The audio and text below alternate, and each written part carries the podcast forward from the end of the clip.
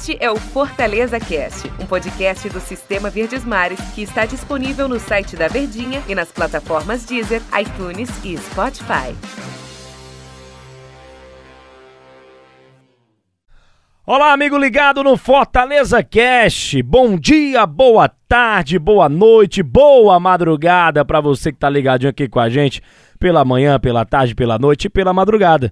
Porque a gente vem trazendo aqui em qualquer horário que for as informações, os debates relacionados ao time do Fortaleza. E nós aqui hoje, no Fortaleza Cast, eu, Denis Medeiros, estou ao lado de Daniel Rocha, o nosso comentarista aqui da Verdinha, e nós vamos falar muito de Fortaleza 1 e Piranga 0. O tricolor de aço está classificado para a terceira fase da Copa do Brasil. Tudo bem, Daniel Rocha? Tudo bem? Grande abraço. Fala, Denis. Grande abraço para todo mundo que tá ligadinho com a gente aqui no Fortaleza Cast. Logicamente, um abraço especial para a torcida tricolor que nos acompanha de forma assídua aqui neste podcast.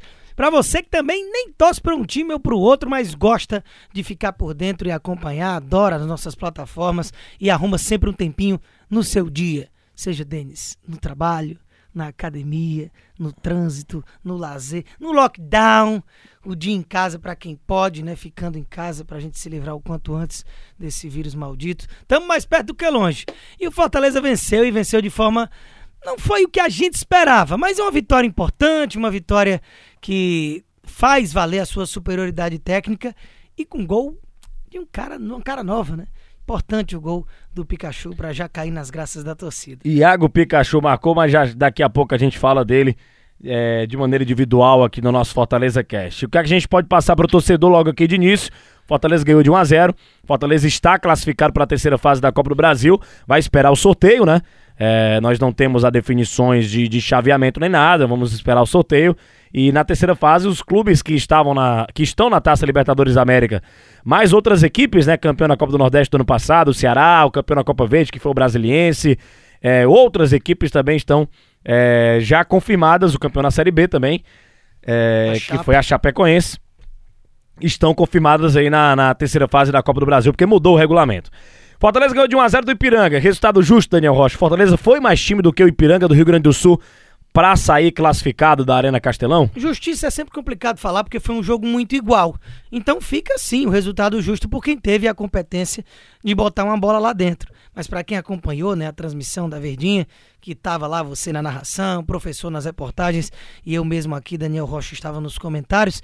A gente foi falando durante o jogo, no meio do jogo, no intervalo, ao final do jogo, de que faltou um algo mais. Tava faltando um algo mais. Esse algo mais foi o gol, teve. Não teve aquele ímpeto, não teve aquela supremacia, aquela superioridade de empurrar o adversário contra a parede, de adiantar suas linhas marcando na saída de bola. Foi um jogo muito estudado, mais preso no meio-campo do que em um campo ou outro, contra-ataques para os dois lados, apesar do Felipe Alves não ter trabalhado de forma efetiva sem nenhuma grande defesa, o time do Ipiranga conseguiu alguns contra-ataques, até às vezes em superioridade numérica com os defensores do Fortaleza. Tropeçou, lógico, na própria deficiência técnica, que apesar de ser um time bem organizado, que a gente ponderou todos os senões que levavam o Fortaleza a ser favorito, mas que era preciso ter cuidado com esse Ipiranga, que é o terceiro lugar do Campeonato Gaúcho, o segundo melhor ataque, tudo atrás ali da dupla Grenal apenas, né? E de ataque só fez menos gols que o time de Renato Gaúcho. Então é um time interessante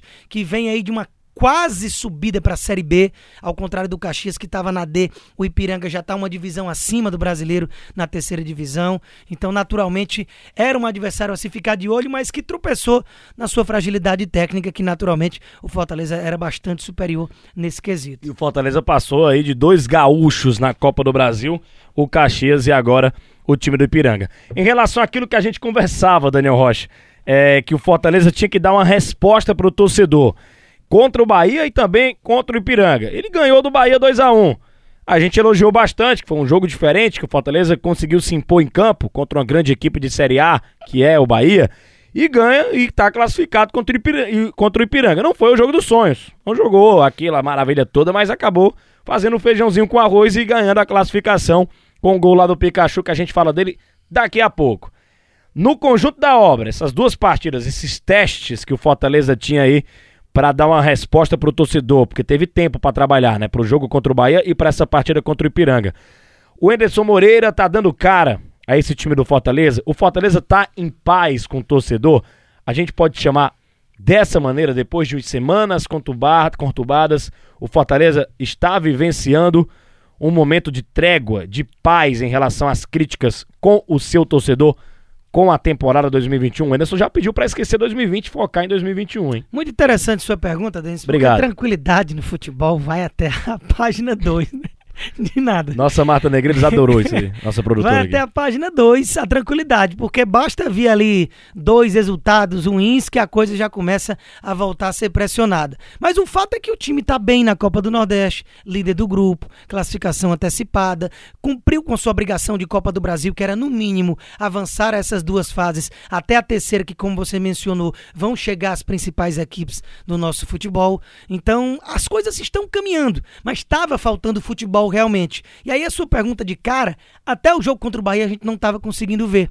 Mas aí o Enderson conseguiu pela primeira vez na temporada ter uma semana cheia de treinamento e de forma até surpreendente para mim, porque uma semana não resolve nada, mas já ajuda. A gente viu um time com uma base, tanto que a gente imaginava a repetição dessa base que venceu e convenceu o time do Bahia no sábado, jogando melhor do que o adversário durante os 90 minutos e fazendo valer é, essa superioridade dentro de campo com os três pontos conquistados. O Bahia que é um dos fortes candidatos ao título da Copa do Nordeste.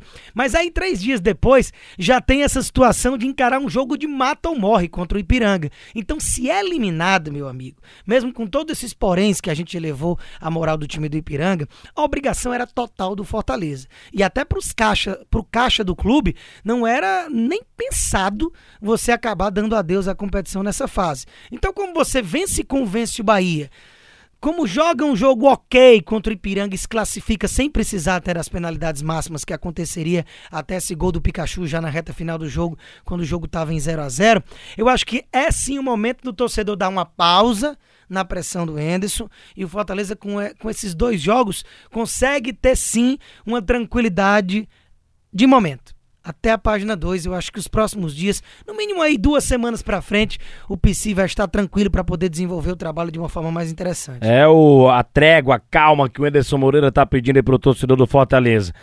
Vamos falar dele. Iago Pikachu fez o gol, decidiu.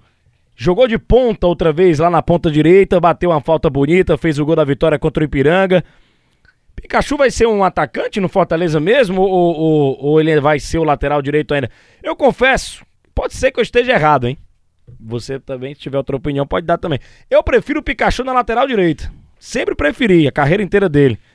Acho que quando ele joga um pouco mais à frente, o negócio fica difícil. Mas ele é, também joga bem na frente. Mas eu prefiro o Pikachu jogando na lateral direita. Só que já tem o Tinga e o Daniel Guedes. O Tinga jogou e foi capitão, moral danada que deu para ele, o Anderson. E o Pikachu entrou no segundo tempo de falta, bateu e fez o gol. É um jogador que, como é que o Enderson Moreira vai aproveitar o Pikachu? E também queria que você falasse da falta, né? Que ele bateu e, e decidiu o gol, querendo ou não.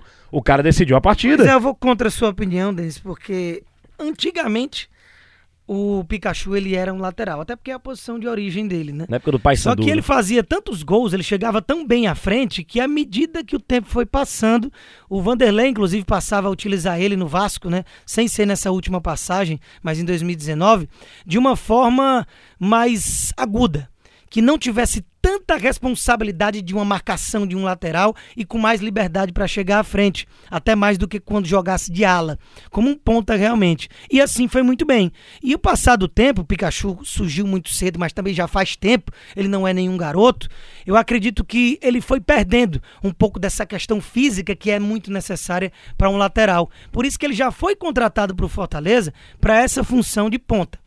Ele chegou a estrear como lateral contra o Santa Cruz, que o Fortaleza, inclusive, perdeu o jogo, não por conta disso. Ele teve até uma boa estreia, na medida do possível, mas ele veio para isso, para jogar como ele entrou hoje no decorrer do jogo. E não é nem pela questão de Tinga ou Daniel Guedes, até porque bola por bola eu ainda acho que ele joga mais do que os dois nessa função. Mas pelo fato de você ter já um Tinga que tem confiança, que apesar de eu ainda achar que não é aquele lateral de nível de Série A que passe uma tranquilidade total ao torcedor, mas acho que vai bem ali. E o Pikachu, ele tá se modificando para ser esse ponta. Ele veio para isso e ele entrou muito bem nessa função, com o Tinga em campo, jogando nessa terceira linha, na linha mais ofensiva do time do Fortaleza.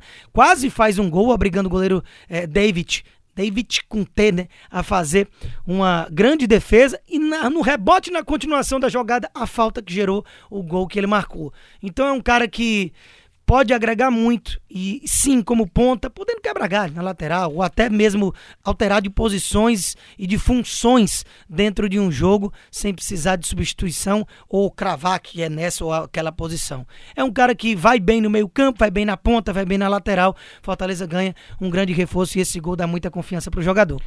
É, Daniel Rocha, deu nosso tempo aqui, hein, cara? Papo legal, passa rápido, passa bom demais e, e bacana a gente tá nessa nessa, nesse debate aqui, nesse. Conversando sobre a classificação do Fortaleza contra o Ipiranga, porque é bom pro futebol cearense, é bom pro Fortaleza também. Grande abraço, hein? Grande abraço, Denis, todo mundo tá ligadinho com a gente, sempre aquela gratidão. Valeu demais e até a próxima. Valeu, torcedor tricolor, até a próxima edição aqui do nosso Fortaleza Cast. Parabéns ao Fortaleza, hein? Tá classificado para a terceira fase da Copa do Brasil. Grande abraço a todos. Este é o Fortaleza Cast, um podcast do Sistema Verdes Mares que está disponível no site da Verdinha e nas plataformas Deezer, iTunes e Spotify.